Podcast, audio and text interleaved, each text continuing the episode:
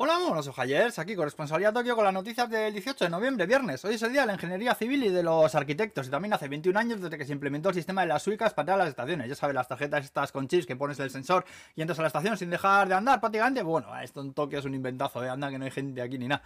Bueno, vamos nosotros al melón. Parece que ahí se juntaron el pesi japonés y el chino y hablaron de sus cosas. Salen en una foto ahí todos sonrientes dándose la mano. Pero en esa habitación tuvo que haber más tensión que en el bautizo de un gremlin. No me jodas, a mí no me engañáis, artistas, ¿eh? También tiró ayer otro pepino el norcoreano, pelo cebolleta. Y acabo de leer justo ahora que hace una hora acaba de tirar otro hoy. Pues joder, como están todos los presidentes por aquí reunidos, pues tiene que montar la verbena, el maldito tarado cabrón. Eh, luego también ha salido la sentencia que condena a un hombre y a una mujer a pagar 500 millones de yenes por subir versiones de películas comerciales a YouTube. Resulta que cogían una peli y la editaban para que se pudiese ver en 10 minutos sin que te perdieses la trama. Y joder, que tenían millones de visitas en YouTube, eh. Ojo aquí. Pero bueno, la multa que se han comido, chicas, 500 millones, hostia. Luego en octubre que entraron el doble de turistas al país, que en septiembre dicen, como medio millón, dicen que vinieron los que más son coreanos, luego estadounidenses, luego chinos y luego pues todos los demás.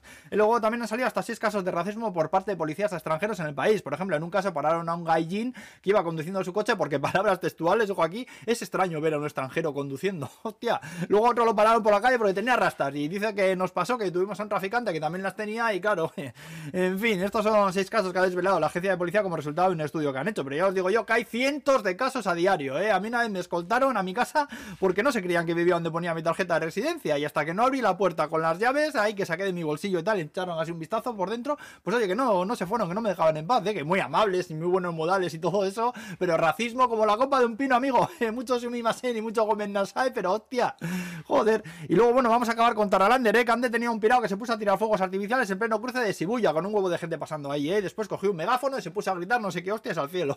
Que estaba harto del mundo y que quería destacar. Y dice, joder, pues destacar sí que has destacado, amigo. A ver en la cárcel ahora. Luego en Shibuya, que es que siempre pasan mierdas de estas, macho. Una vez se puso a cruzar uno, una vez metido en una pelota de estas de aire enorme que vas empujando por dentro, ¿sabéis? Y luego también fue famoso el caso del youtuber aquel que iba en pijama, eh, llevando una cama con tres amigos suyos y se plantó en medio del cruce a hacer que dormía para grabar un vídeo, ¿eh?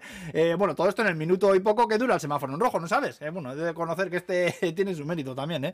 Y bueno, chachos, que no me da tiempo nada más, ¿eh? Buen fin de semana a todos,